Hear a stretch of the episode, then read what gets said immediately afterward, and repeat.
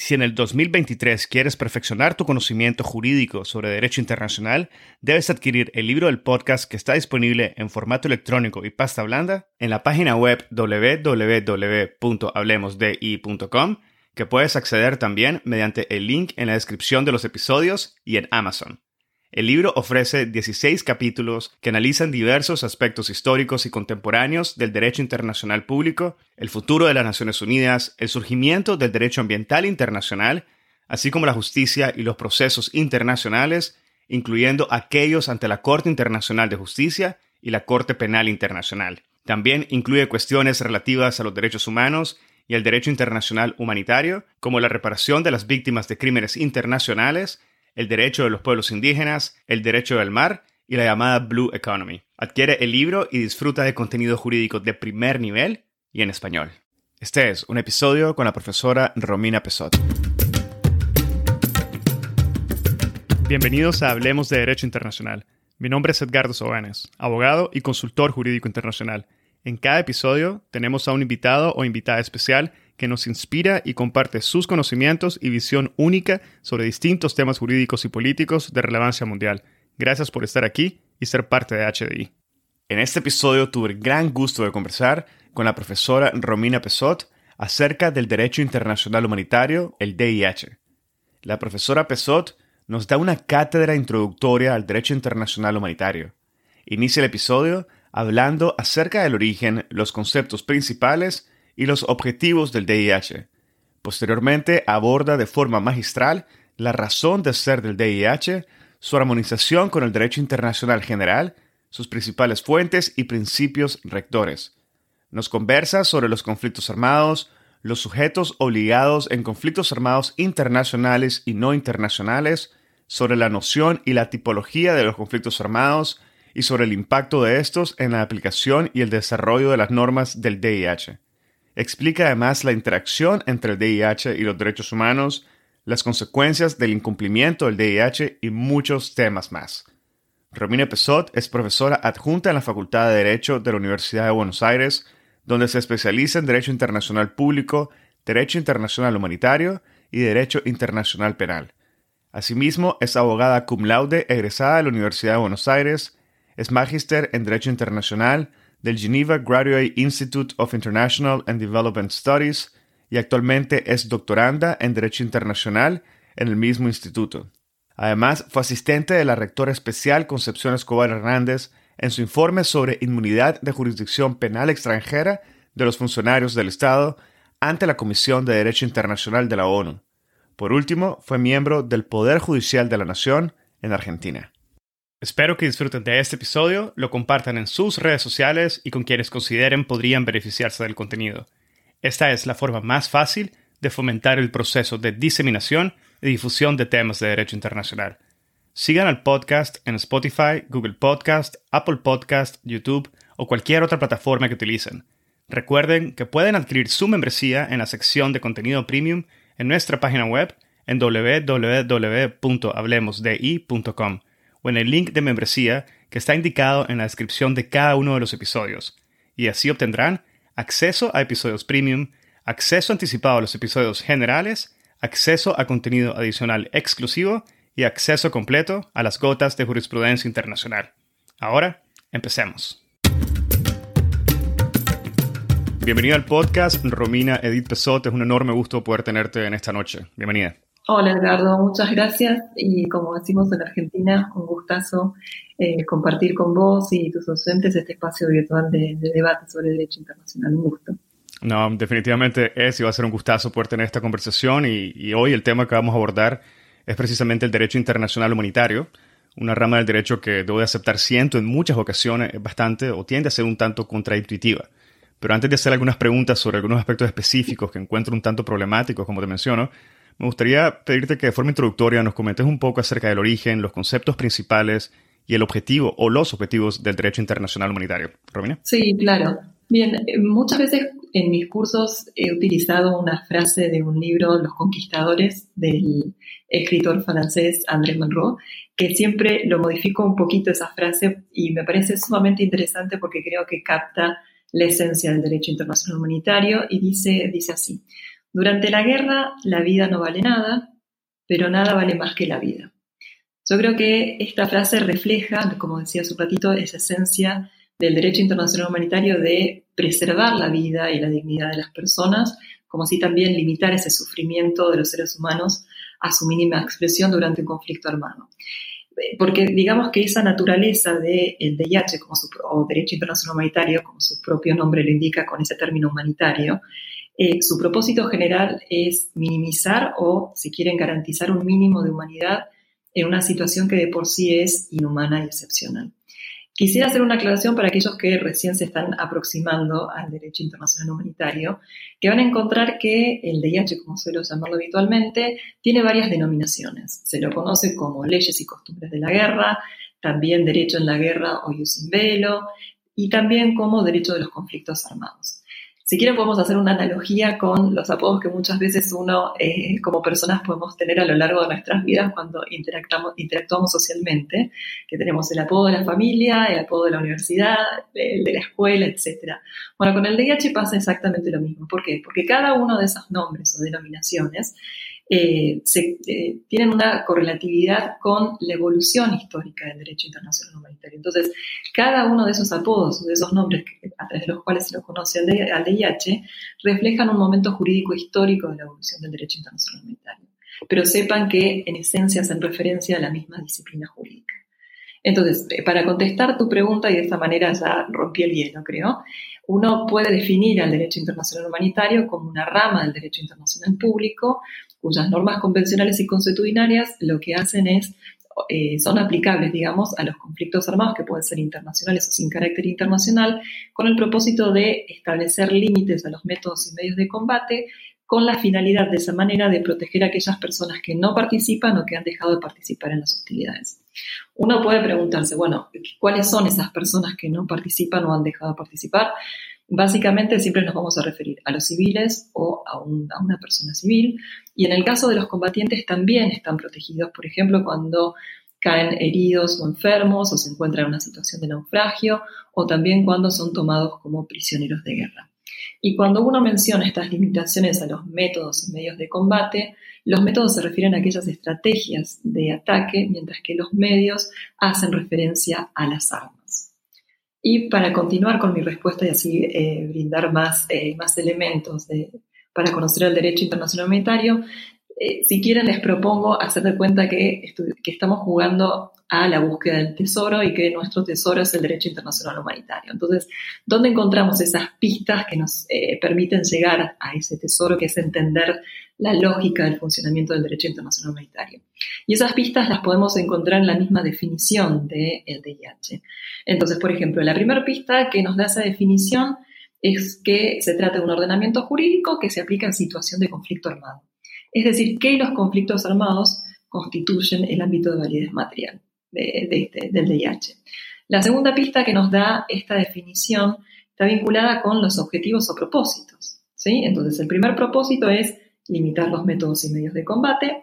Y el segundo propósito es proteger a las personas o los bienes afectados eh, o que puedan estar afectados por el conflicto armado. Y a su vez, estos propósitos y objetivos están relacionados con las ramas del derecho internacional humanitario y las ramas son el derecho de Ginebra y el derecho de la Haya. Y estos nombres o denominaciones de las ramas vienen de o son en homenaje a las ciudades donde se celebraron las conferencias codificadoras. Entonces, el derecho de la Haya se refiere o contiene esas limitaciones a los métodos y medios de combate, mientras que el derecho de Ginebra codifica aquellas normas que hacen a la protección de las personas o bienes afectados por el conflicto armado. Y quisiera agregar también, siempre vinculado con, eh, eh, con, esta, eh, con esta búsqueda de pistas, que cuando uno habla del derecho de Ginebra y el derecho de la Haya, habla de ese movimiento codificador que, que comienza en el siglo XIX tanto al interior de los estados como en el ámbito internacional. Y en el caso del derecho internacional humanitario es importante porque marca el nacimiento del derecho internacional humanitario moderno. Y ese punto de partida de nacimiento del derecho internacional humanitario moderno está dado ahí eh, acuerdo en que sería un convenio que se adopta en 1864, que es un convenio de Ginebra, para aliviar la suerte que corren los militares heridos de los ejércitos en campaña. Este convenio es relevante porque es el primer instrumento jurídico a través del cual los estados asumen eh, restringir un poquito su soberanía a través de un tratado abierto con vocación de, universalidad, precisamente para proteger a los heridos durante la, eh, durante la guerra y prestar asistencia. Y la fuente material o el origen histórico de este convenio es una batalla que es, muy conocida, eh, que se, la denomina como la batalla de Solferino, que es una batalla que se dio en el marco de la, unificación de Italia en 1859, donde se enfrentaron los ejércitos franceses, austríacos e italianos. Esto podría haber sido una, una batalla más de las tantas que eh, existieron hasta ese entonces. Sin embargo, dio la casualidad que un ciudadano eh, ginebrino, Henri Dunant, él estaba de paso por la zona aledaña al campo de batalla donde se estaban prestando asistencia a los heridos y a los enfermos y quedó horrorizado por la precariedad y la falta de asistencia humanitaria suficiente a los heridos de esa batalla. Entonces, cuando él vuelve a Ginebra, escribe un libro muy conocido que se llama Recuerdos de Solferino, que eh, se publica en 1862 y precisamente de este año se cumplen 160 años de su publicación. Y a través de ese libro él aboga por la creación de servicios de socorros eh, para ayudar a los enfermos y heridos durante la guerra y también aboga por la adopción de un tratado donde puede organizarse esa ayuda eh, durante situación de guerra. Ese libro tiene difusión y por suerte llega a oídos de muchas personas que terminan creando el Comité de Ginebra, que, hoy, que puede ser considerado como el antecesor de lo que denominamos como Comité Internacional de la Cruz Roja.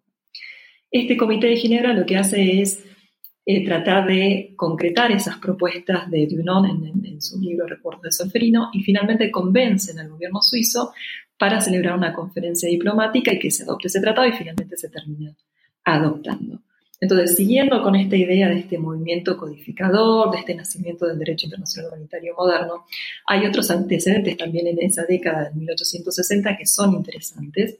Uno de ellos es el famoso Código Lieber, eh, que fue adoptado durante la Guerra de Secesión de los Estados Unidos a pedido del presidente eh, Lincoln, perdón, que se lo pide al jurista alemán Francis Lieber, y básicamente este jurista lo que hace es codificar las leyes y costumbres de la guerra que se aplicaban en Europa y al ser promulgadas por el presidente Lincoln pasan a ser aplicables en una guerra de secesión en otro continente. Entonces, por eso esa codificación es importante. Y a su vez, otro antecedente que, eh, podemos mencionar como un empuje a esa codificación y nacimiento del DIH moderno son los convenios de la Haya de 1899 y 1907.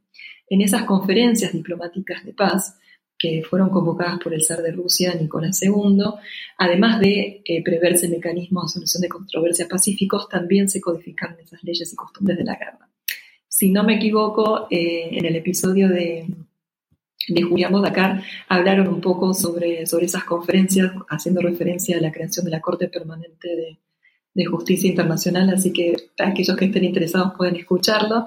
Y agrego otro, otro antecedente más eh, para completar mi respuesta, que es la Declaración de San Petersburgo de 1868, que prohíbe la utilización de ciertos proyectiles. En aquel entonces, eh, ingenieros rusos habían desarrollado un proyectil que generaba mucho daño al impactar sobre cualquier superficie y con más razón en el cuerpo humano, y fue el propio gobierno ruso que decide convocar a una conferencia para convencer a otros estados para evitar la utilización de esos proyectiles y finalmente se adopta esta declaración. Además de esa prohibición eh, de la utilización de esos proyectiles, esta declaración es interesante e importante jurídicamente por el contenido de su preámbulo. En el preámbulo, eh, los estados partes mencionan que la única finalidad legítima que los estados deben proponerse durante la guerra es el debilitamiento de las fuerzas enemigas. ¿Y de qué manera se puede lograr eso? La manera es poniendo a la mayor cantidad eh, de combatientes fuera de combate. Pero esa finalidad puede ser excedida cuando se causan inútilmente los sufrimientos de los combatientes o bien cuando se eh, causa la muerte inútilmente del enemigo. Entonces, cuando se emplean las armas superando esa finalidad, eh, el preámbulo dice que esas leyes, eh, esas actividades, perdón, o esas conductas son contrarias a las leyes de la humanidad. Entonces, la importancia de esta declaración de San Petersburgo es que queda plasmado o consagrado ese balance que persigue el derecho internacional humanitario entre las necesidades militares y las exigencias humanitarias. Y quisiera mencionar algo más vinculado con este movimiento codificador del siglo XIX, que si bien esas, eh, esas normas jurídicas que se codifican eh, o esa actividad codificadora fue emprendida por estados europeos principalmente, esas normas no dejan de tener naturaleza o vocación universal, ¿sí? porque en la antigüedad muchos pueblos y civilizaciones habían adoptado eh, reglas a ser aplicadas durante las guerras, quizás desde, desde, una mirada unilateral para la propia tropa, pero también existían o se celebraron acuerdos que eran aplicables a enfrentamientos concretos y que después no continuaban aplicándose porque obviamente había terminado el enfrentamiento. Sin embargo, todas esas limitaciones lo que eh, tuvieron de positivo es que sobrevivieron al paso del tiempo y así, y muchas de ellas hoy en día siguen aplicándose. Y otro, quizás un, un dato de color en cuanto a estas primeras prohibiciones. Si bien muchas de ellas tenían una finalidad un poco utilitaria o fines económicos, lo cierto es que no dejaban de tener una finalidad humanitaria eh, de manera implícita, pero al menos la tenían. En muchos libros de derecho internacional humanitario se mencionan a modo de ejemplo la prohibición de matar a los prisioneros de guerra o también la prohibición de contaminar los pozos de agua de aquellos territorios que se iban a ocupar. Entonces, si bien, como dije hace un ratito, tenían una finalidad utilitaria, porque por ejemplo, esos prisioneros después eran eh, tomados como esclavos o el agua era necesaria para después poder explotar y poder ocupar y sostener la ocupación de un territorio, no dejan de tener una, eh, una finalidad humanitaria. Entonces, para resumir mi respuesta para aquellos que, que están escuchando, eh, a mí me gustaría que se quedaran con esta idea. Si bien durante muchos años hubieron quienes pensaban que durante las situaciones de guerra el derecho guardaba silencio porque no era posible regular jurídicamente esa situación de violencia. Lo cierto es que paulatinamente diferentes pueblos, civilizaciones y religiones fueron estableciendo esas limitaciones que fueron sobreviviendo al paso del tiempo y fueron codificadas en el siglo XIX, dando lugar o nacimiento del derecho internacional humanitario moderno. Y el DIH moderno hoy en día es considerado una rama del derecho internacional público y esas normas convencionales o consuetudinarias se aplican a conflictos armados. Bueno, muchas gracias Romina por esa primera respuesta introductoria. Y antes de entrar un poco más al aspecto jurídico del tema, quisiera hacerte una pregunta, sí, referirme a una oración que mencionaste, a una frase que mencionaste al inicio de tu respuesta, y es que el objetivo principal del DHI es garantizar un mínimo de humanidad.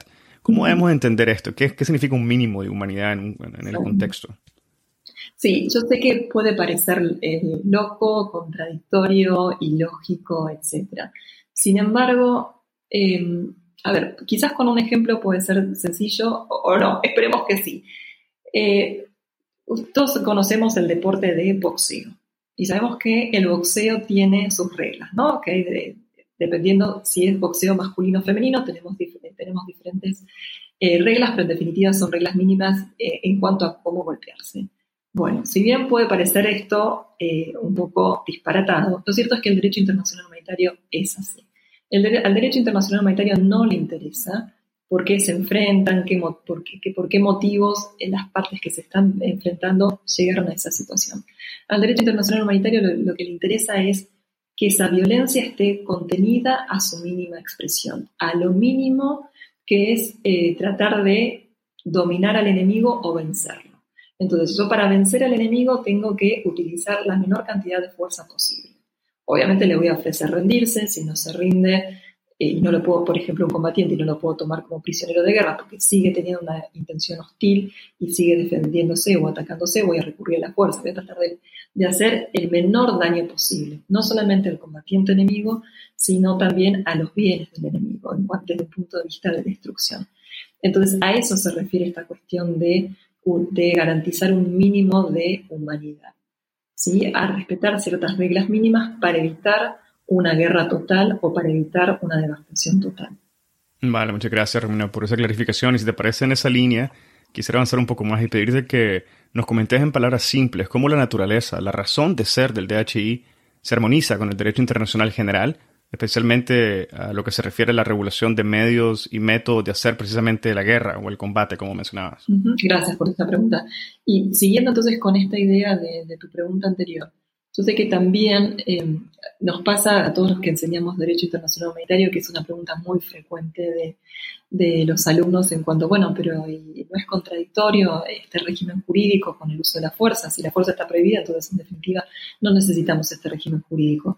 Sobre todo porque, a ver, em, si uno piensa en ese deber de abstención de recurrir a la amenaza o al uso de la fuerza que está presente en la Carta de Naciones Unidas, en el artículo 2.4, uno con total razón y lógica jurídica puede decir, bueno, ¿para qué necesito este régimen jurídico eh, aplicar cuando se usa la fuerza?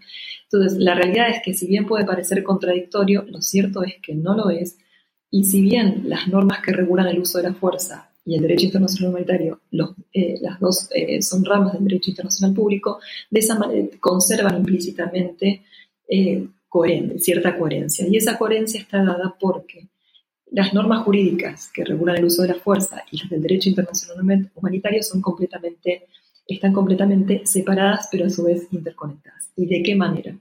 Pensemos que ese deber de abstención de recurrir a la amenaza o el uso de la fuerza puede ser incumplido, es decir, puede ser violado, o bien el uso de la fuerza puede ser conforme a derecho. Por ejemplo, porque el Consejo de Seguridad de Naciones Unidas así, eh, así lo autorizó, o bien porque tenemos un Estado que utiliza o recurre a la Fuerza Armada en legítima defensa, o bien porque tenemos un pueblo que en ejercicio de su derecho de autodeterminación recurre a la Fuerza Armada, por ejemplo, para independizarse, disculpen, de esa, eh, de esa potencia que lo está ocupando. Entonces, sea que el uso de la fuerza sea legítimo o ilegítimo, es decir, que provenga de una violación o de el uso conforme a derecho, eso puede derivar en un conflicto armado. Y es precisamente el conflicto armado eh, el hecho fáctico disparador de la aplicación del derecho internacional humanitario. ¿Sí? Entonces, como decía hace un ratito, al derecho internacional humanitario no le interesa si el uso de la fuerza que se encadena un conflicto armado es legal o ilegal. No le interesa cuáles son los argumentos jurídicos o fácticos de las partes que se están enfrentando para justificar el uso de la fuerza. Lo siento, pero el derecho internacional humanitario se aplica, ¿sí? independientemente de esos motivos y también independientemente de si la contraparte está respetando o no el derecho internacional humanitario. Porque si la aplicación del DIH dependiese de esos motivos jurídicos o del respeto por eh, el enemigo, el DIH estaría siempre eh, en tela de juicio y la efectividad de su protección estaría siempre eh, cuestionada o en peligro. ¿sí? Entonces, el derecho internacional humanitario consagra eh, la igualdad de las partes beligerantes para precisamente lograr la aplicación de o hacer efectiva esa, esa aplicación. ¿sí? Entonces, para resumir, y si quieren podemos también utilizar otro ejemplo. El derecho internacional que regula eh, el recurso a la Fuerza Armada. Y el derecho internacional humanitario, lo que uno denomina como ius ad bellum, derecho a la guerra, y ius in bello, derecho en la guerra, son compatibles. ¿sí? Y esa compatibilidad está dada porque el derecho internacional humanitario se aplica independientemente de las razones que desencadenan un conflicto armado. Entonces, el ejemplo que les propongo para cerrar esta respuesta es el caso de los incendios forestales. Sabemos que eh, los incendios forestales pueden ser eh, casuales eh, por cuestiones de sequía, por falta de lluvias en este contexto de cambio climático, o pueden ser intencionales eh, por cualquier motivo que alguno quisiera incendiar un, territorio o una zona para luego aprovechar ese, terreno. Sabemos que en general los incendios forestales, no sé si en todos los países, pero en muchos de ellos están prohibidos e incluso sancionados con penas de prisión. Entonces, independientemente del motivo por el cual se desencadena un incendio forestal, ya sea incidental, fortuito o eh, a propósito, necesitamos un cuerpo de bomberos. Necesitamos un cuerpo de bomberos que lo apague y también que contenga ese fuego para que no se expanda. Entonces, bueno, el derecho internacional humanitario sería como ese, cuerpo de bomberos que trata de contener la fuerza que se utiliza en un conflicto armado para evitar una guerra total y una devastación total. Bueno, Ramiro, gracias. Y escuchando tu respuesta me doy cuenta que hay un elemento que no hemos clarificado y que tal vez sería bueno antes de seguir avanzando en el tema, y es acerca de las principales fuentes del DDH. No sé si nos puedes comentar un poco sobre eso. Bien, sí, cómo no. A ver, cuando uno habla de las fuentes, y si quieren seguimos con, esto que les proponía hace un ratito como de, em, del juego de la búsqueda del tesoro. Yo en esa definición eh, que les mencioné, uno puede inferir cuáles son las fuentes del derecho internacional humanitario. Si uno piensa que es una rama del derecho internacional público, esto significa que va a heredar esas características esenciales de esa rama o de esa disciplina madre que es el derecho internacional público. Y uno de los elementos que ha heredado el derecho internacional humanitario son las fuentes tanto creadoras como verificadoras eh, de, esas normas jurídicas. Y entonces, en definitiva, las fuentes creadoras del derecho internacional humanitario van a ser los tratados, las costumbres y también los principios generales de derecho. En ese sentido, eh, quizás yo eh, no quisiera hablar de cuál es la fuente principal o cuál es mejor que otra. Yo creo que cualquiera, eh, cualquiera de las fuentes del derecho internacional público tiene ventajas y desventajas. Entonces, hace un ratito, por ejemplo, hablábamos del movimiento codificado y estábamos haciendo referencia a los tratados. Entonces, los tratados eh, han sido determinantes en este nacimiento del derecho internacional humanitario moderno porque, porque han brindado precisión jurídica y también certeza o seguridad jurídica a los estados partes. Entonces, los tratados siempre van a tener un rol fundamental en cualquier rama del derecho internacional público y el DIH no es la excepción. En el caso, por ejemplo, de los convenios de Ginebra en 1949, es interesante mencionarlos porque son convenios que han adquirido el carácter de universales por el número de estados que los han ratificado. Hoy en día tienen 196 estados partes. Entonces, ello les da una pauta de la importancia que tienen los tratados para el derecho internacional humanitario. Sin embargo, la costumbre también tiene su protagonismo y eh, siempre la costumbre, creo que muchos van a coincidir que la costumbre siempre ha sido cuestionada por esa característica intrínseca que es una norma jurídica no escrita, ¿no?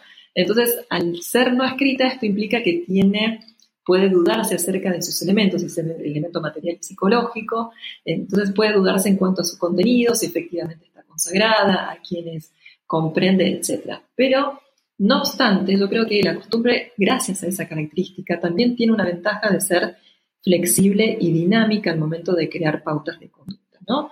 Entonces, pensemos, por ejemplo, en las siguientes ventajas derivadas de esta característica de flexibilidad y de ser más dinámica. Por ejemplo, hay normas consuetudinarias que han actualizado o ampliado el contenido de muchos tratados que no han sido enmendados o que no se han adoptado nuevos tratados. Entonces, a modo de ejemplo, puedo mencionar el artículo 3 común y también el protocolo adicional 2 que, que se aplican a conflictos armados no internacionales, que el artículo 3 común es ese, así como está contenido en los cuatro convenios de Ginebra del 49, y el protocolo adicional 2 es ese como está, así como los estados lo adoptaron.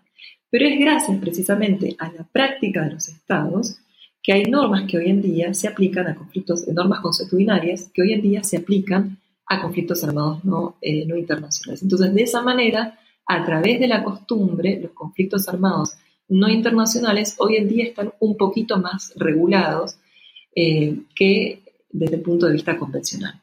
A su vez, otra ventaja que tiene la costumbre internacional es que permite que si un Estado no es parte de un tratado, sí pueda estar vinculado eh, con, otro Estado que sí es parte de ese tratado y que también se encuentra vinculado por la costumbre internacional. Y también, por ejemplo, si hay Estados que no son parte de un tratado que contienen obligaciones que también son consuetudinarias, entonces esos Estados van a poder cumplir con esa pauta de conducta, pero la fuente va a ser la costumbre internacional. Y a su vez, siguiendo también con este ejemplo de el carácter universal que tienen los convenios de Ginebra del 49, Piensen en el supuesto de un Estado que denuncia esos convenios. ese Estado va a continuar estando obligado, no por la norma convencional, por los convenios de Ginebra del 49, sino por la costumbre internacional. Entonces creo que la costumbre también juega un rol importante en ese sentido. Y también, si me permiten, creo que sería interesante enfocar o analizar la costumbre desde una perspectiva democrática en cuanto a la creación de normas jurídicas internacionales. ¿Por qué? Porque siguiendo con esta idea que el derecho internacional humanitario ha heredado características del derecho internacional público, recordemos que el derecho internacional público es estado-céntrico. ¿sí? El, derecho, el Estado sigue siendo el sujeto por excelencia desde el punto de vista de su capacidad legiferante, y esto se repite en el derecho internacional humanitario. ¿Por qué? Porque los estados siguen siendo celosos eh, y esta capacidad de crear normas jurídicas es como que es una llave que quieren seguir teniendo esa exclusividad. Entonces, ¿qué ocurre con eh, la creación de normas consuetudinarias eh, en cuanto a la participación de grupos armados organizados? ¿Podemos tener en cuenta esa conducta de grupos armados organizados? Esto es algo debatido y lo lanzo acá al espacio virtual para que los oyentes lo tengan en cuenta, porque es algo que es muy debatido, muy cuestionado y que la academia está dividida. Y un ejemplo de eso, por ejemplo, es el trabajo de la Comisión de Derecho Internacional sobre la identificación de la costumbre internacional, que está acotado a, em, a la contribución o a la práctica de los estados, excluyendo otros actores internacionales. Entonces, creo que también em, si uno quiere eh, quizás democratizar un poco más el derecho internacional humanitario desde el punto de vista de creación, uno podría cuestionarse si los grupos armados organizados podrían participar o no, al margen de este carácter efímero que tienen. Eh, que tienen. Recuerdo que eh, también en, uno de los episodios del podcast con Ezequiel Efes hablaron de, esta capacidad eh, legiferante de los grupos armados o de esta capacidad de gobernanza de los grupos armados. quizás esto es un aspecto que puede ser tenido en cuenta por aquellos que quieran profundizar un poco más. Y antes de concluir mi respuesta, un aspecto que quisiera mencionar que está vinculado con las fuentes, que es el de las fuentes verificadoras de la jurisprudencia y la doctrina. También tienen un rol importante como eh, al momento de verificar la existencia o eh, al determinar el alcance de una norma jurídica.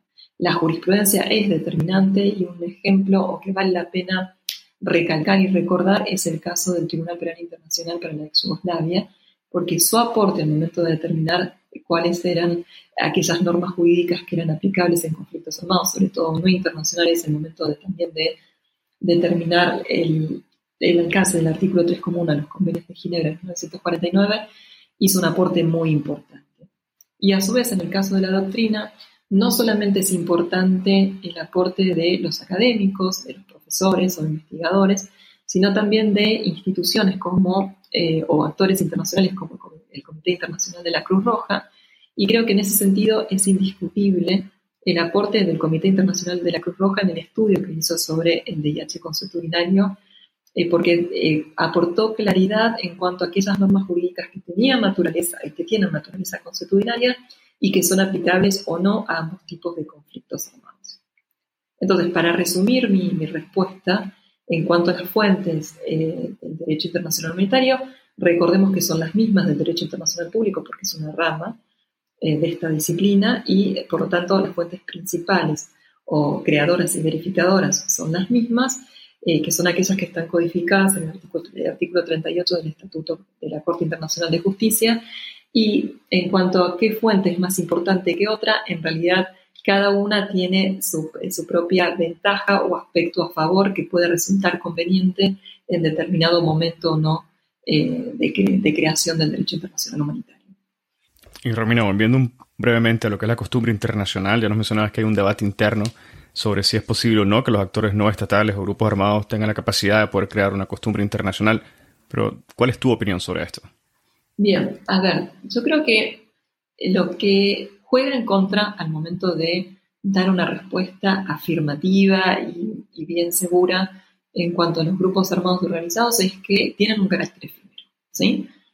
Eh, efímero en el sentido que, bueno, culmina ese conflicto armado eh, no internacional o quizás ese movimiento, ese movimiento de liberación nacional logra independizarse en el marco de un conflicto armado internacional. Entonces, eh, la pregunta sería, ¿esa práctica de, esos actores eh, no estatales puede ser eh, vinculante para un nuevo sujeto de derecho internacional, para un nuevo sujeto o una nueva, mejor dicho, una nueva entidad que va a interactuar en el ámbito o en el contexto de un conflicto armado. Yo creo que eso es lo más cuestionable, porque cada grupo armado tiene su propia característica más allá de los requisitos jurídicos que establece el derecho internacional humanitario eh, a los fines de la aplicación, por ejemplo, del protocolo adicional 2. Entonces yo creo que la dificultad está más que nada en ese carácter efímero y en la posibilidad de aplicar una norma jurídica que fue creada por un grupo armado que tenía una característica en particular debido a eh, el contexto en el cual se desenvolvió ese conflicto armado. Recuerden que no es lo mismo un grupo armado organizado que participa en un conflicto armado, quizás en Latinoamérica, a otro que está en Asia o en África. Yo creo que ese contexto social y jurídico puede influir en esas normas jurídicas que pueden crear esos grupos armados organizados. Entonces, por eso puede quizás hacerse difícil extrapolar o consagrar esa norma y después aplicarla a otro grupo armado en otro continente. Pero bueno, como pasa también con, eh, con las normas jurídicas internacionales, muchas veces, eh, sobre todo si quieren, vayamos al ejemplo de los...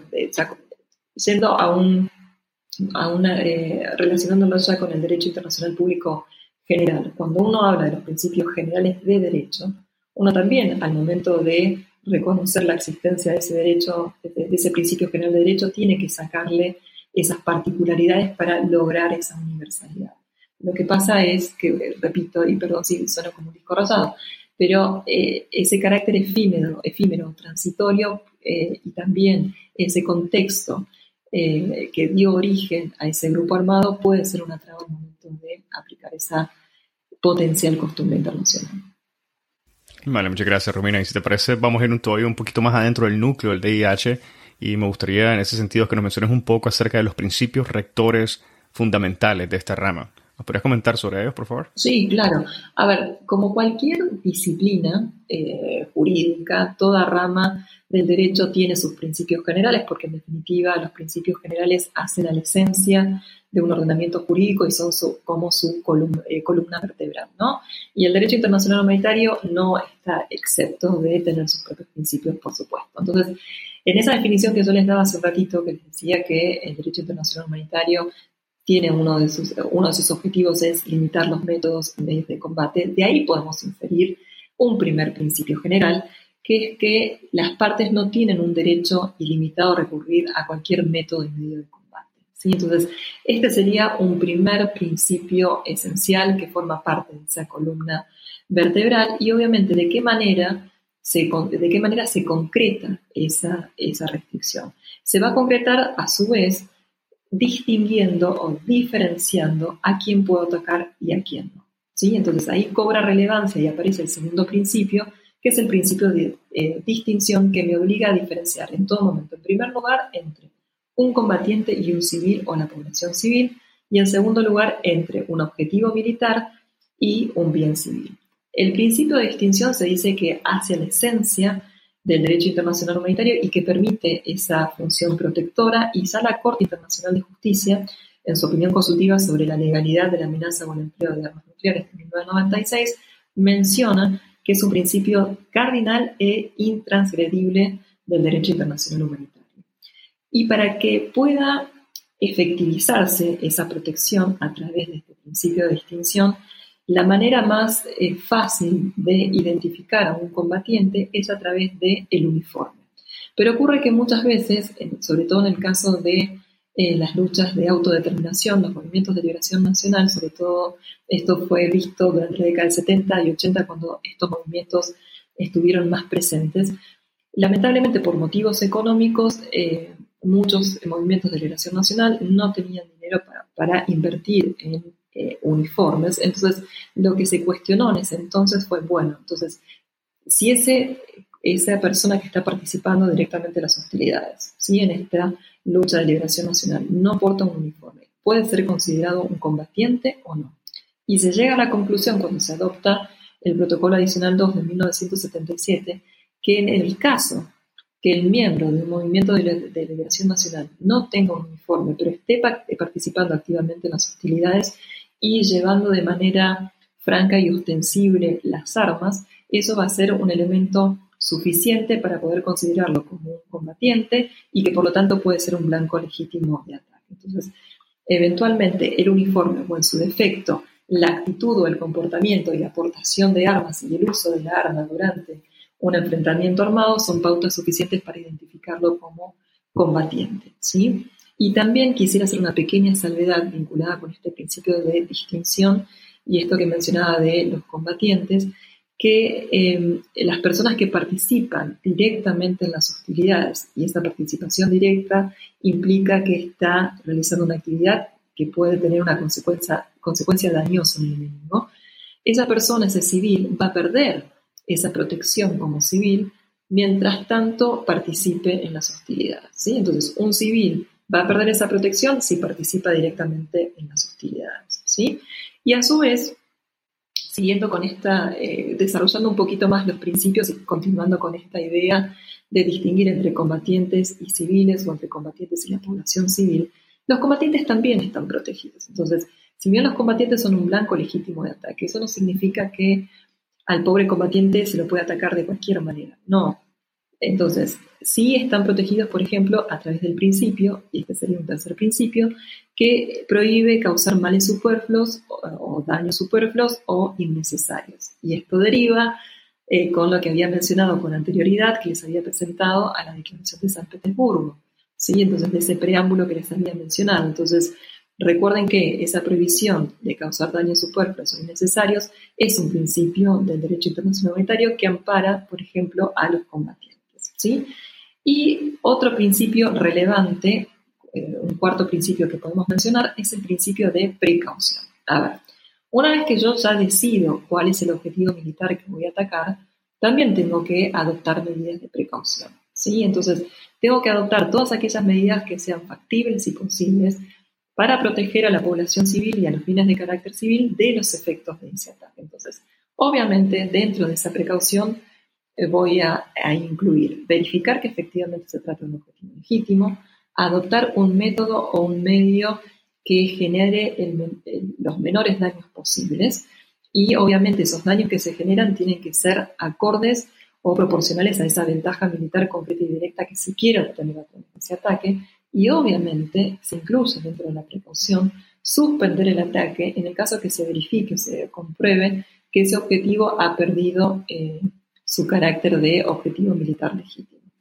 Y por último, quisiera agregar un quinto principio, que es el principio de humanidad, que es importantísimo. Todos los principios son importantes, pero este tiene, está, está estrechamente vinculado con la denominación de esta disciplina. ¿no?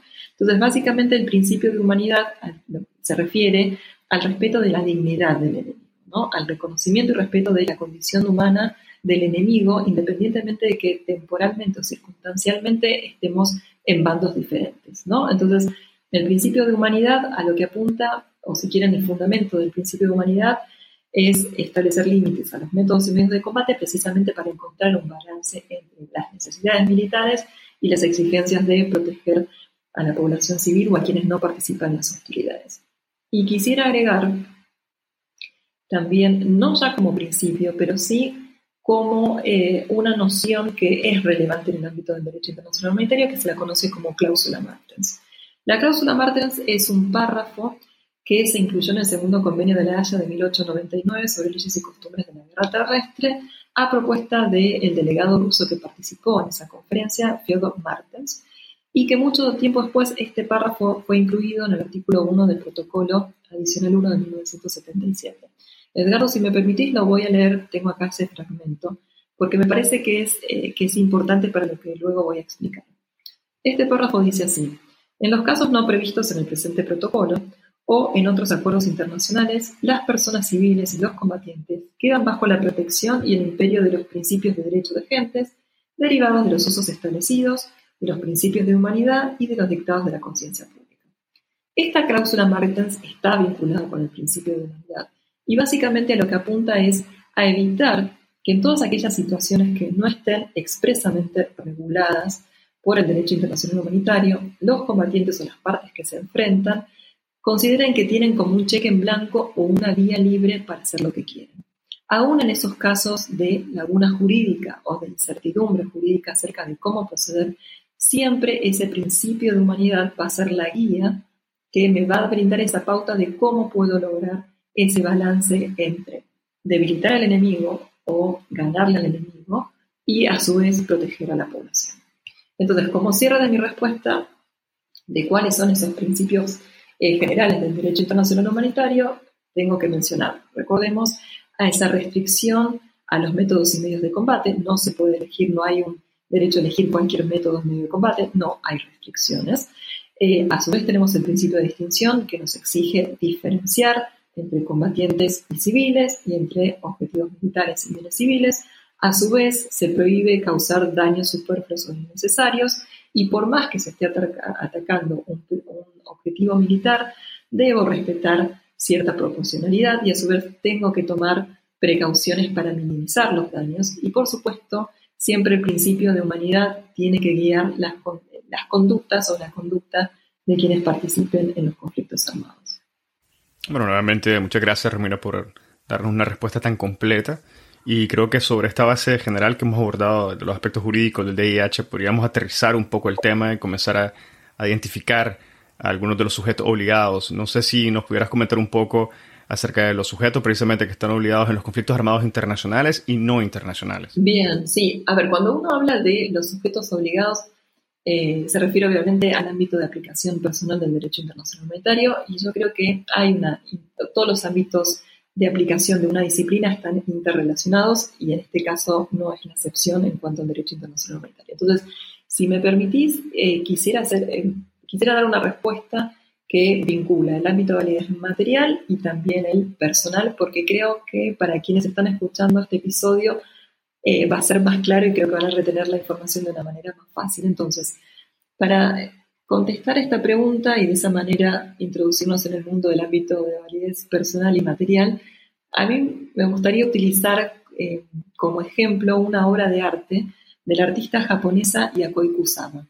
Ella en una de las tantas eh, obras que ha hecho, hay una que a mí me llamó mucho la atención que se llama La habitación de espejos infinitos. Para quien no haya ido a una muestra de Yakoi Kusama, eh, les recomiendo que, si tienen la, posibilidad y están en su país, vayan a verla y si no, lo pueden buscar en YouTube con ese nombre, La habitación de espejos infinitos. Y se van a encontrar que uno como espectador ingresa a esa habitación y esa habitación tiene muchísimos espejos que obviamente lo que hacen es que se reproduzca la imagen de la persona que está participando en ese momento de esa obra de arte. ¿Y por qué tomo como referencia esta obra de arte para explicar estos dos ámbitos de validez del derecho internacional humanitario? Porque para mí esa obra de arte, esa habitación, es el derecho internacional humanitario. ¿Por qué? En primer lugar, porque yo creo que el derecho internacional humanitario moderno es un sistema jurídico coherente, porque su ámbito de validez material se condice con el ámbito de validez personal, es decir, hay una correlatividad, es decir, como si fuera un espejo, uno se refleja en el otro. Y a su vez, en segundo lugar, porque un conflicto armado admite la posibilidad de una doble calificación, como internacional o sin carácter internacional, dependiendo de la naturaleza de los entes que se estén enfrentando. ¿sí? Entonces, si uno, eh, si el espectador fuese un conflicto armado, ¿sí? que está ingresando a esa, a esa habitación que es el derecho internacional humanitario, va a ver que ese conflicto armado puede fragmentarse ¿sí? y ser calificado como un conflicto armado internacional o sin carácter internacional, tal como se produce en esa habitación. ¿sí? Entonces, eh, espero que este ejemplo haya sido claro y, ayude y háganme caso si pueden buscarlo en, en, Google o en cualquier otro buscador, vale la pena como para redondear la idea si todavía les queda duda. Pero bueno, ya entonces entrando en lo que sería el ámbito de validez material en el derecho internacional humanitario, sabemos que los conflictos armados es ese hecho fáctico que es disparador de la aplicación del derecho internacional humanitario. Es la conditio sine qua non que va a permitir la aplicación del derecho internacional humanitario. Entonces, una vez que se determina que existe un conflicto armado, luego es necesaria la calificación en internacional o sin carácter internacional. Hay dos cuestiones que son interesantes eh, para aquellos que recién están dando sus primeros pasos en el estudio del derecho internacional humanitario. En primer lugar, el DIH no define qué es conflicto armado. Y en segundo lugar, tampoco hay un ente eh, internacional que con carácter independiente e imparcial brinde esa calificación o esa determinación con carácter vinculante. ¿sí? Entonces, por eso el derecho internacional humanitario trata de ser lo más objetivo posible para que sea posible esa aplicación automática del derecho internacional humanitario. Entonces, a su vez, esa calificación internacional y sin carácter internacional es importante porque es lo que va a permitir determinar cuáles son las normas jurídicas que tienen que aplicarse a una y otra situación. Y esta distinción entre conflictos armados internacionales y sin carácter internacional obedece a cómo fue la evolución del derecho internacional humanitario y en definitiva también creo que es una consecuencia de esta dicotomía propia del derecho internacional público entre asuntos internacionales que están regulados por el derecho internacional público y cuestiones internas eh, de los estados que están reguladas por el derecho doméstico. Entonces, cuando se regulan los conflictos armados no internacionales, ahí es cuando los estados aceptan regular jurídicamente esta situación, restringir un poco ese poder soberano y que esa situación deje de estar regulada por el derecho interno y pase a estar regulada por el derecho internacional público, en este caso el DIH. Y agrego una cosita más que tiene que ver con eh, también con esta eh, tipología que las normas jurídicas de los conflictos armados internacionales son, eh, son más numerosas, son más extensas por contraposición a las normas que regulan los conflictos armados no internacionales, desde el punto de vista convencional me refiero, sobre todo. Entonces, por eso es importante no solamente la determinación de que existe un conflicto armado, porque eso dispara la aplicación del derecho internacional humanitario, pero después yo necesito saber qué régimen jurídico voy a aplicar dependiendo si es un conflicto armado internacional o sin carácter internacional. Y recién les decía que el, conflicto, que el derecho internacional humanitario no da una definición de conflicto armado. Y en ese sentido, un aporte importante lo realiza, un aporte desde el punto de vista clarificador, eh, lo hace el Tribunal Penal Internacional para la Yugoslavia, en el caso Tadic, cuando dice que un conflicto armado va a tener lugar cuando se recurre las Fuerzas Armadas, por ejemplo, entre Estados, o bien entre Estados y grupos armados organizados, o bien cuando existe violencia armada prolongada entre grupos armados organizados entre sí. En definitiva, un conflicto armado es el enfrentamiento armado entre dos o más partes que, son, que están claramente identificadas y que tienen una intención hostil. Siguiendo con, esta, eh, con este ámbito de validez material del derecho internacional humanitario, eh, uno puede establecer un antes y un después de la Segunda Guerra Mundial en cuanto a este ámbito de validez material. ¿Por qué? Porque hasta la Segunda Guerra Mundial, las leyes y costumbres de la guerra precisamente regulaban la guerra. Y la guerra es un concepto jurídico que está acotado a una actividad interestatal, al enfrentamiento armado entre dos o más estados. Pero luego de la Segunda Guerra Mundial y manteniendo esta coherencia del derecho internacional público con sus respectivas ramas, en el marco del derecho internacional público, al adoptarse la Carta de Naciones Unidas, eh, se, regula el uso de la fuerza por contraposición al Pacto de Sociedad de Naciones que regulaba el recurso a la guerra. Entonces, el derecho internacional humanitario, en, siendo coherente con esta nueva regulación de la fuerza de una manera más amplia, eh, cuando se adoptan esos convenios y protocolos eh, que revisan el derecho internacional humanitario vigente hasta ese entonces, adoptan la terminología de conflictos armados, ¿no? Como una categoría jurídica más amplia y también comprensiva de muchas otras situaciones, además de la guerra. Entonces, luego de la Segunda Guerra Mundial es cuando eh, uno empieza a hablar de conflictos armados y también, siguiendo con, con, esta idea que les había mencionado con anterioridad, es cuando comienza a aplicarse o, utilizarse esa denominación de derecho de los conflictos armados, que yo les hacía referencia en relación a esta evolución jurídica. Entonces, eh, ¿qué ¿Qué casos o qué ejemplos podemos incluir dentro de conflictos armados internacionales? Bueno, por supuesto que vamos a incluir a las guerras, a esos enfrentamientos armados eh, entre estados. La guerra puede ser declarada o no.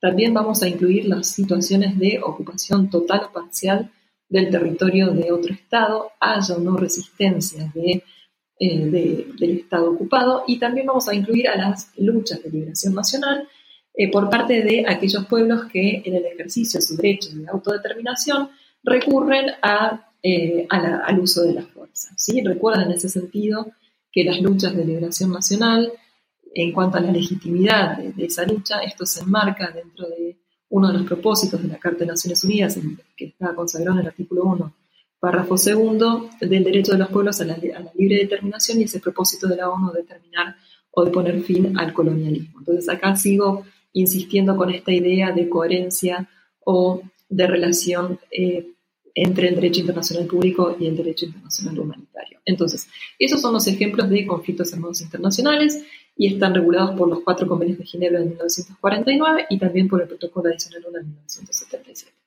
Ahora bien, los conflictos armados no internacionales están regulados por el artículo 3 común y el protocolo adicional 2. Cuando uno menciona el artículo 3 común es simplemente porque es un artículo que está presente en cada uno de los convenios de Ginebra, es exactamente el mismo artículo porque los cuatro convenios de Ginebra de 1949, la primera parte se repite o es casi idéntica y por eso encontramos el artículo 3 común que está presente y por eso utilizamos esta palabra común, porque se repite en cada uno de estos convenios del 49. El artículo 3 común es el primer o la primera disposición que brinda una regulación jurídica en los conflictos armados internacionales y por ende que termina con ese protagonismo o exclusividad de los estados en relación al derecho internacional humanitario. Y este artículo 3 común, si me permiten utilizar esta palabra, es escueto, en el sentido que no brinda muchos detalles para saber cuándo nos encontramos ante esa situación, porque dice que el conflicto tiene que ser de índole no internacional y que tiene que surgir en el territorio de una alta parte contratante.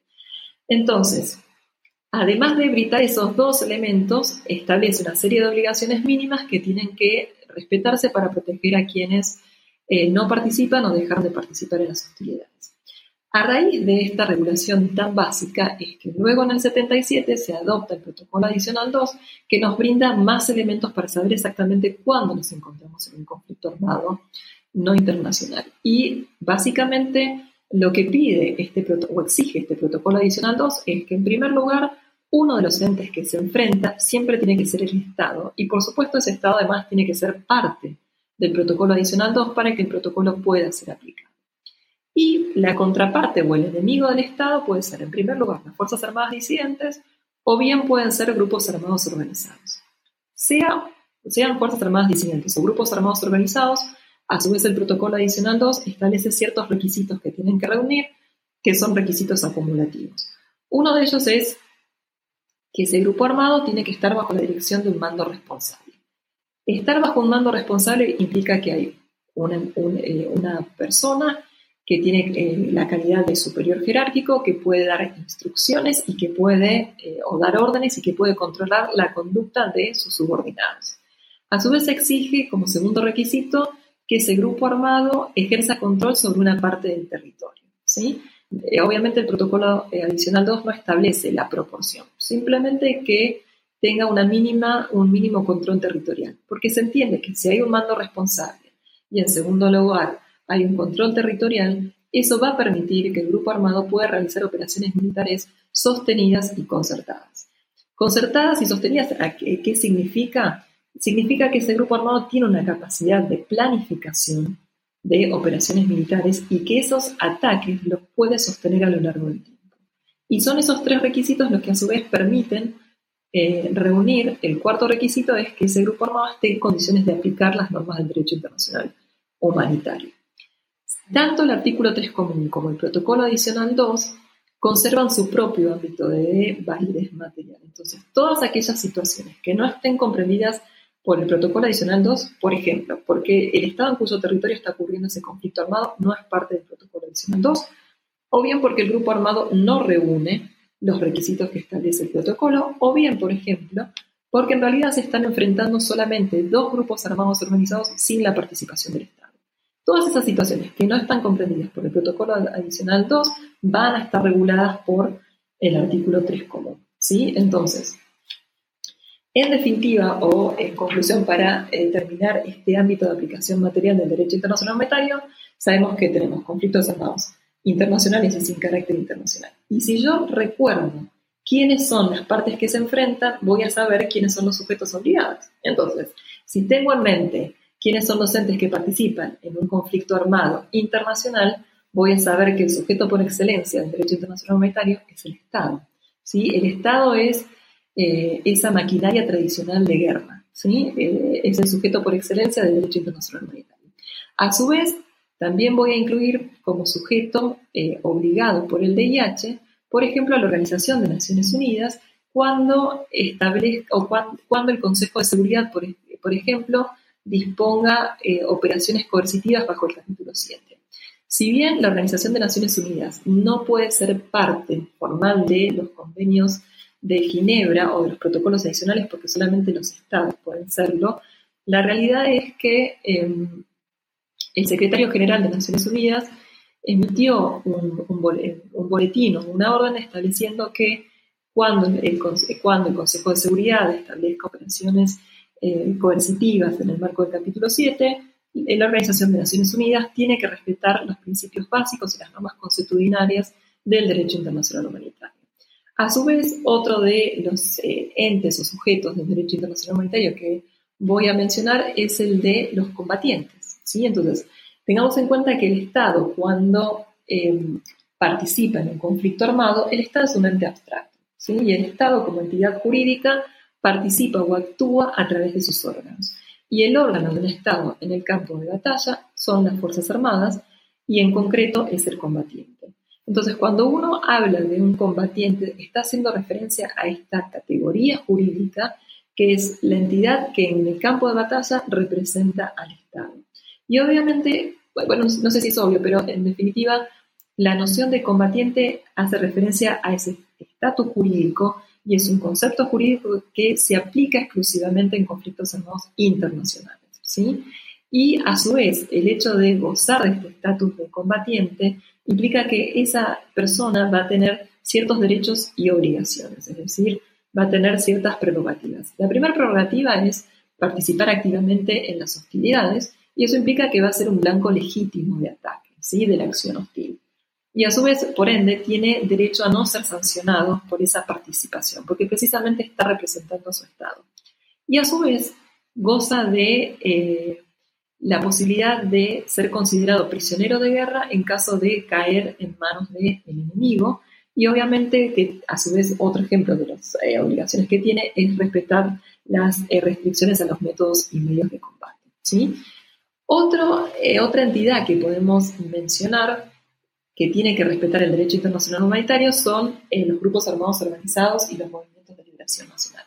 Ahora, recordemos, y siguiendo con esto que había, había mencionado antes en cuanto al carácter efímero o transitorio que tienen los grupos armados organizados, ellos tienen que respetarlo y obviamente eh, pueden hacer una declaración unilateral expresando su voluntad de respetar el derecho internacional humanitario, eh, o pueden celebrar acuerdos con eh, la otra entidad con la cual se estén enfrentando, ya sea un Estado o un grupo armado organizado, expresando esa voluntad de respetar el derecho internacional humanitario, pero tengamos en cuenta que si ese movimiento de liberación nacional o ese grupo armado organizado, una vez que concluye el conflicto armado, desaparece, en el caso de una violación al derecho internacional humanitario, quienes van a responder por ese acto contrario a derecho, contrario al derecho internacional humanitario, van a ser los miembros de ese, de ese grupo armado organizado, Movimiento de Liberación Nacional, que van a ser esos civiles que participaron directamente en las hostilidades. ¿sí?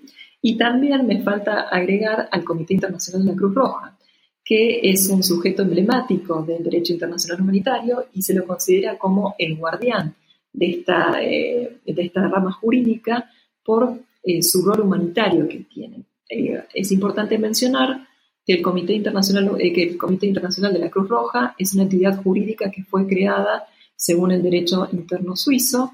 Eh, al principio del episodio les mencionaba esta historia de la batalla de Solferino, el libro que escribe Henri Dunant y también de la influencia que tuvo ese libro en la creación del Comité de Ginebra y este luego eh, como antecedente de la creación del Comité Internacional de la Cruz Roja. Entonces, si bien es una entidad que ha sido creada conforme al ordenamiento jurídico interno de Suiza, lo cierto es que los estados en los convenios de Ginebra y en los protocolos adicionales del 77 le reconocen ciertas prerrogativas y es así como surge eh, ese, eh, se transforma en sujeto de derecho internacional y por ende puede interactuar con otros actores del derecho internacional humanitario. Una de las eh, prerrogativas por excelencia que se le reconoce al Comité Internacional de la Cruz Roja es precisamente la posibilidad de visitar a los prisioneros de guerra. Un aspecto interesante del Comité Internacional de la Cruz Roja son los principios que guían su accionar, que son siete. Uno de ellos es el de humanidad, también está el de imparcialidad, también el de neutralidad, agregamos el de independencia, el de voluntariado, unidad y universalidad. Cada uno de estos principios tiene eh, una, aporta una característica distinta que eh, en definitiva conforman y caracterizan al Comité Internacional de la Cruz Roja. Entonces, para concluir con, esta respuesta, Yo les decía al comienzo que eh, uno puede imaginar el derecho internacional humanitario como un espejo, y en ese espejo van a ver reflejados el ámbito de validez material, los conflictos armados internos o internacionales se van a ver reflejados en el ámbito de validez personal, es decir, quienes deben cumplir, que son los estados, eh, los combatientes, la, por ejemplo, la Organización de Naciones Unidas, también los, eh, aquellas organizaciones de seguridad colectiva como la OTAN, eh, también, y también el Comité Internacional de la Cruz Roja. Así que bueno, en definitiva, uno puede decir que el derecho internacional humanitario es un ordenamiento jurídico coherente en cuanto a sus ámbitos de, de validez, de aplicación. Bueno, nuevamente, Romina, muchas gracias por esa imagen completa sobre el ámbito de aplicación del DIH. Y con esto me gustaría referirme a un tema relacionado en parte, que es la complejidad que se ha venido dando en los conflictos armados. Y al mismo tiempo lo que ha generado esta complejidad, que tengo entendido, son debates sobre la noción y las tipologías de los conflictos armados. Por ejemplo, los conflictos armados y los actos de terrorismo son formas diferentes de violencia regidas por normas diferentes, pero sin embargo se les ha llegado a considerar en muchas ocasiones como sinónimo. ¿Cómo impacta esto en lo que se refiere a la aplicación y el desarrollo de las normas del DIH y a la designación de algunos grupos armados no estatales como grupos terroristas o no?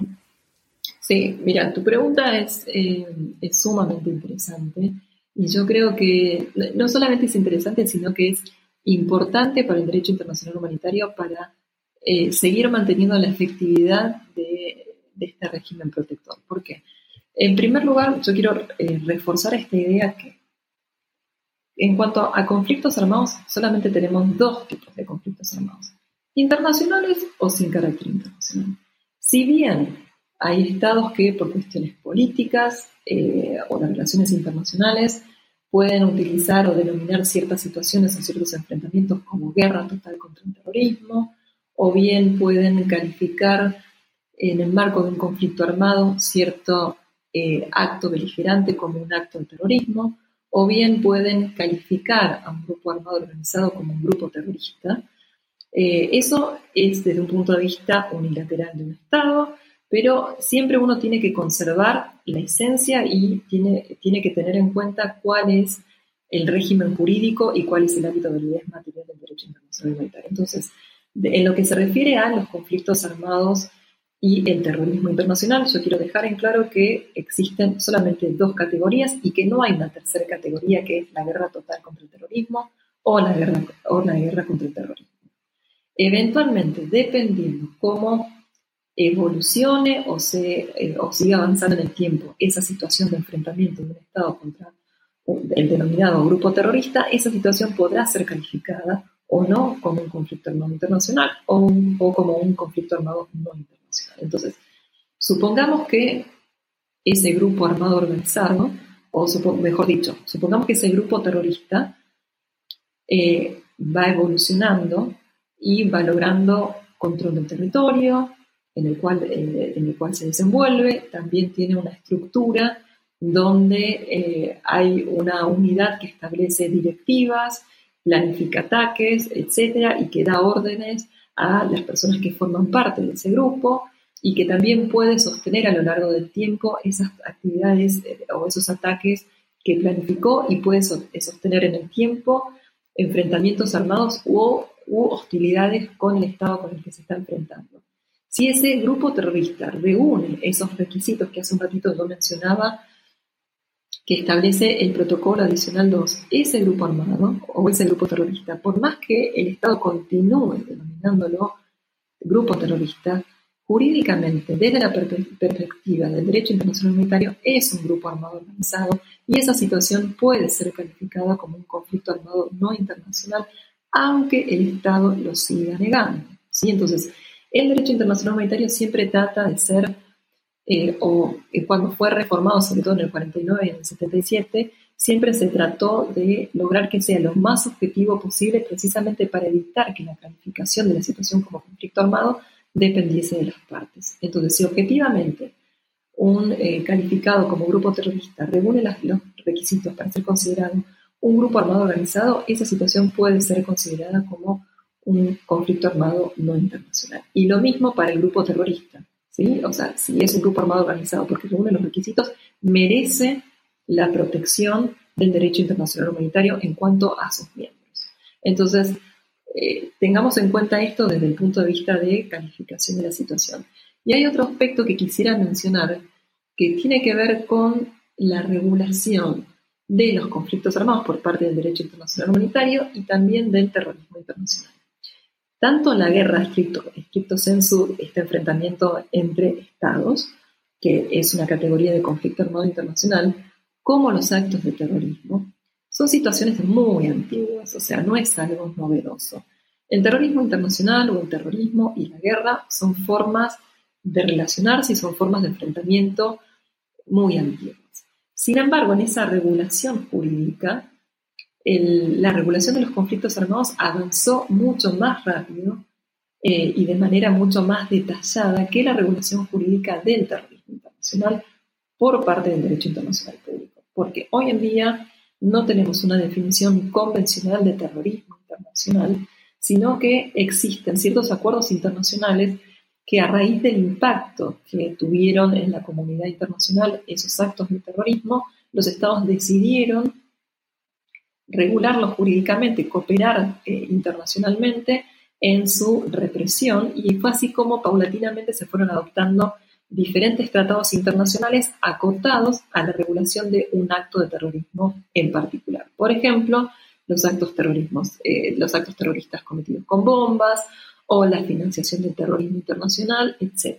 ¿sí? Pero hoy en día no tenemos un tratado internacional que brinde una definición de terrorismo internacional. Entonces, todos esos tratados internacionales, a través de los cuales los estados se comprometen a tipificar en sus ordenamientos jurídicos internos ciertos actos de terrorismo para luego eh, colaborar o cooperar internacionalmente en la represión, eso pertenece más a lo que uno podría denominar eh, derecho internacional penal. Es toda esa asistencia jurídica y toda esa cooperación penal en la represión del terrorismo internacional. Entonces, para eh, terminar mi respuesta, uno tiene que diferenciar lo que es la lucha contra el terrorismo, que en esa respuesta que puede dar el Estado contra el terrorismo internacional puede ser a través del uso de la fuerza y dependiendo cómo evolucione, esa supuesta guerra contra el terrorismo puede ser calificada como un conflicto armado no internacional si se dan los requisitos para que surja y a su vez lo que es la regulación de los conflictos armados y de la guerra por oposición a la regulación del terrorismo internacional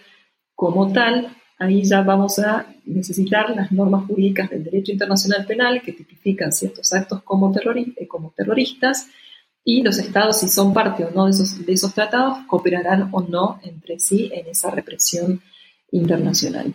Y una, eh, lo último que quisiera mencionar es que el derecho internacional humanitario también prohíbe eh, actos terroristas. ¿En qué sentido? Prohíbe, por ejemplo, eh, y es considerado un crimen de guerra aterrorizar a la población civil, porque aterrorizar a la población civil a través de ciertos ataques, eso es contrario al principio de humanidad y también contrario al principio de distinción. Muchas gracias, Romina. Poco a poco nos estamos acercando ya al final del episodio y quisiera pasar a otro tema, y es precisamente la interacción entre el derecho internacional humanitario y el derecho de los derechos humanos que entiendo tiene consecuencias prácticas en lo que se refiere a la conducción, por ejemplo, de operaciones militares, al referirse al uso de la fuerza. No sé si pudieras elaborar un poco sobre esta relación y clarificar un poco también el panorama de aplicación de ambos, de ambos campos. Sí, claro, bien. Entonces, em, básicamente el derecho internacional humanitario y el derecho internacional de los derechos humanos tienen una relación eh, que es, eh, se focalizan ambas ramas del derecho internacional público en la protección de la persona humana, en su dignidad y en su vida. Ahora, si bien los dos tienen eh, un, objetivo o una lógica antropocéntrica, porque el ser humano es eh, el eje de, o la razón de ser de estas dos disciplinas, uno podría preguntarse, ¿por qué tenemos eh, dos ramas del derecho internacional público que están focalizadas en, en, el individuo? Y la realidad es que esto se debe a que, o se debe a cómo ha sido la evolución ¿sí? de la protección del, individuo en general por el derecho internacional público y también en la evolución del reconocimiento de la subjetividad del individuo como sujeto de derecho internacional. Entonces, si bien ambos ordenamientos tienen esta, esta característica en común en cuanto a quién es su centro de, protección, lo cierto es que tienen diferencias y a mí, antes de contestar eh, este aspecto vinculado con el uso de la fuerza, quisiera hacer un pequeño resumen sobre esas diferencias básicas entre el derecho internacional humanitario y el derecho internacional de los derechos humanos, que desde un punto de vista cronológico sabemos que el derecho internacional humanitario es una rama mucho más antigua que el derecho internacional de los derechos humanos, que nace luego de la Segunda Guerra Mundial, cuando en la, Carta de Naciones Unidas establece como propósito promover el desarrollo y estímulo de los derechos humanos y libertades fundamentales del individuo. Y también es importante tener en cuenta que el derecho internacional humanitario se aplica a situaciones de conflicto armado, mientras que el derecho internacional de los derechos humanos fue concebido para ser aplicado primariamente en tiempos de paz. A su vez, otro, eh, otro aspecto diferenciador es eh, esta cuestión de si el individuo es sujeto u objeto de protección.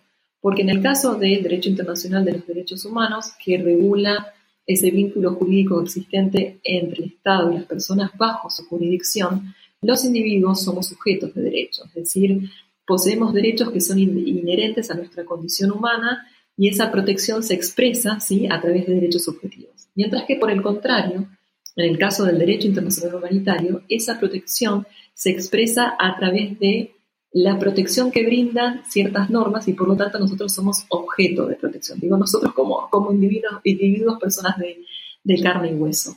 Y a su vez, en el caso de el derecho internacional de los derechos humanos, el sujeto por excelencia que tiene que respetar esa, normativa jurídica es el Estado.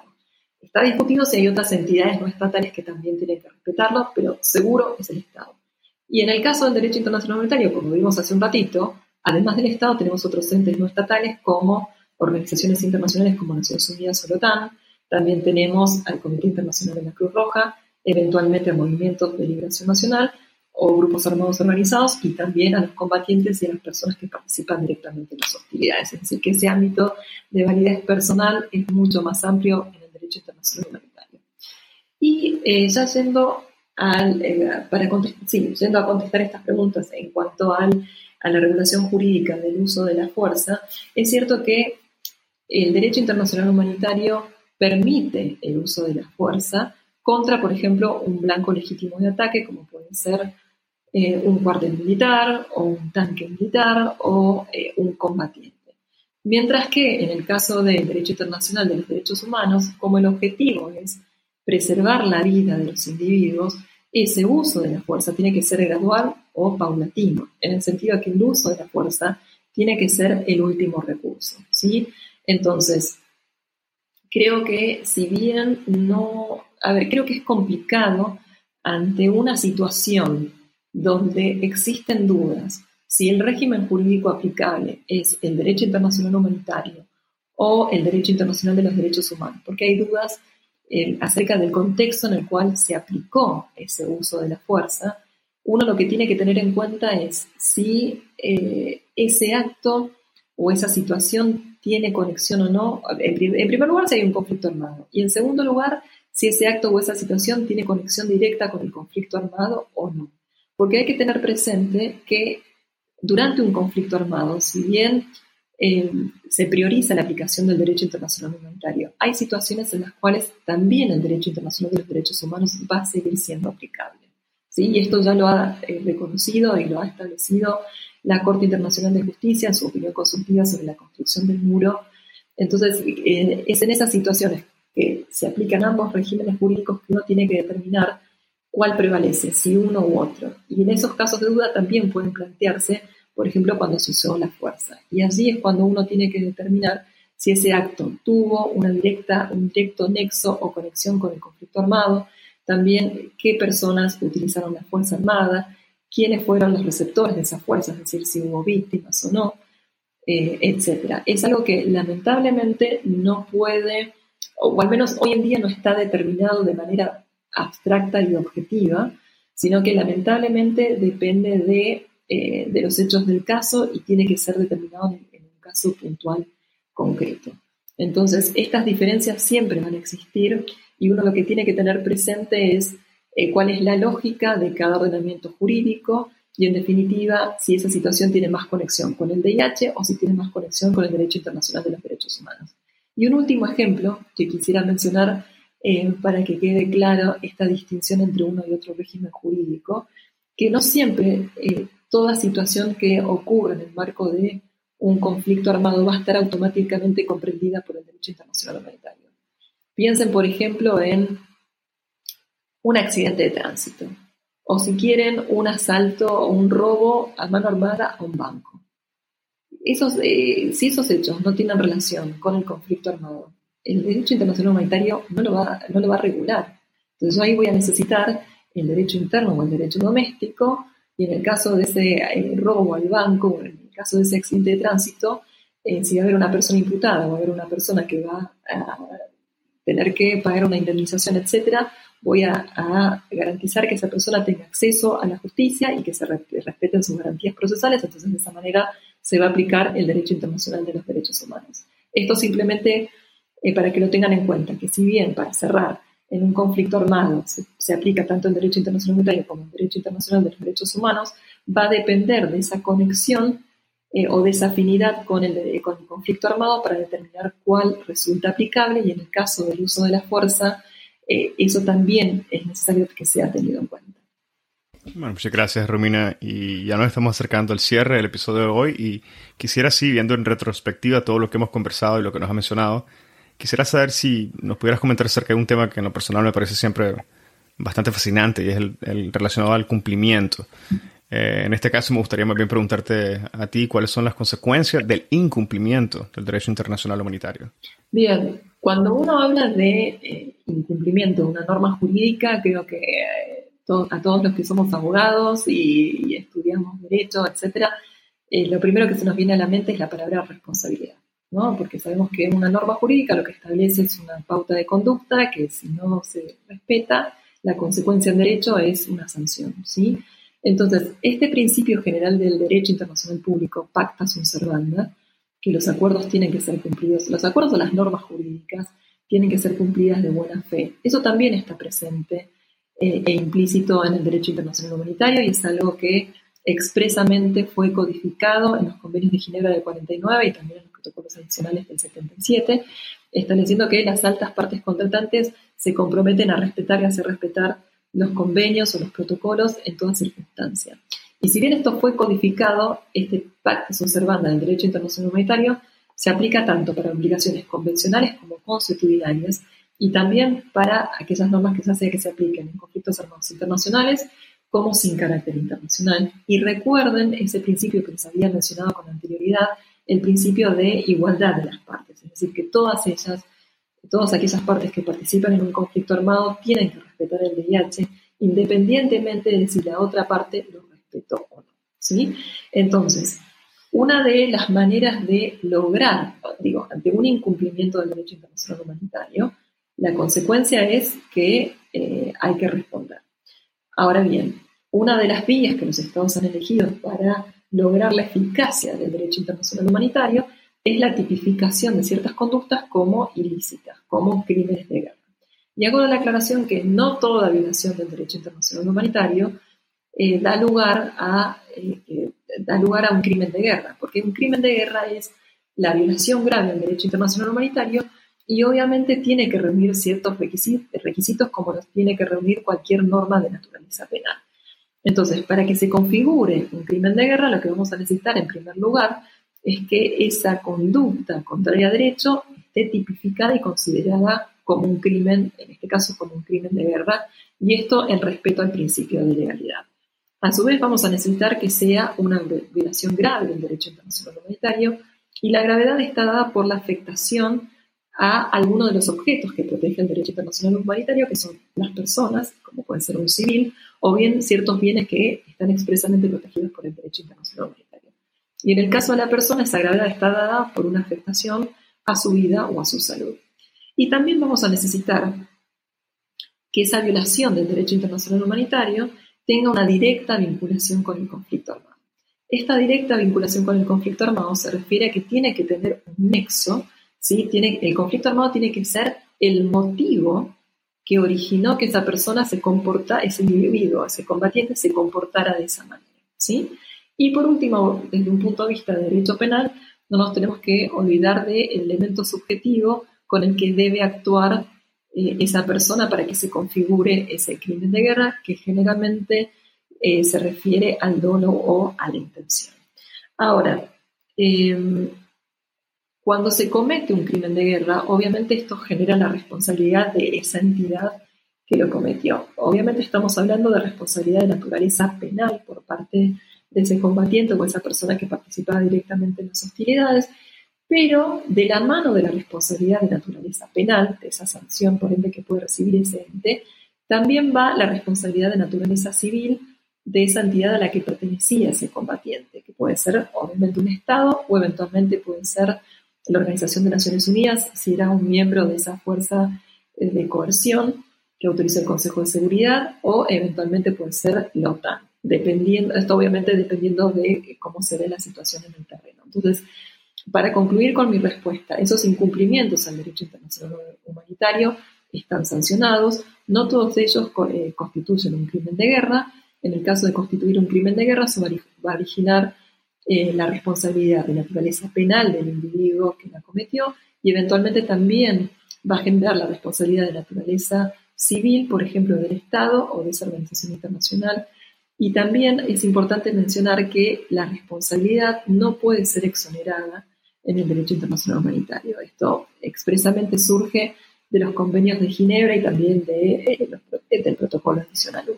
Bueno, Romina, muchísimas gracias. Creo que con esto ya podemos llegar a, a un cierre del episodio del día de hoy, que como bien lo dice su título, va a ser Introducción al Derecho Internacional Humanitario. Eh, te agradezco muchísimo por haber compartido tantos elementos fundamentales de, este, de esta rama del derecho de una forma tan clara y, precisa. No sé si hubiera algún elemento adicional que quisieras comentarnos antes de, cerrar el episodio del día de hoy.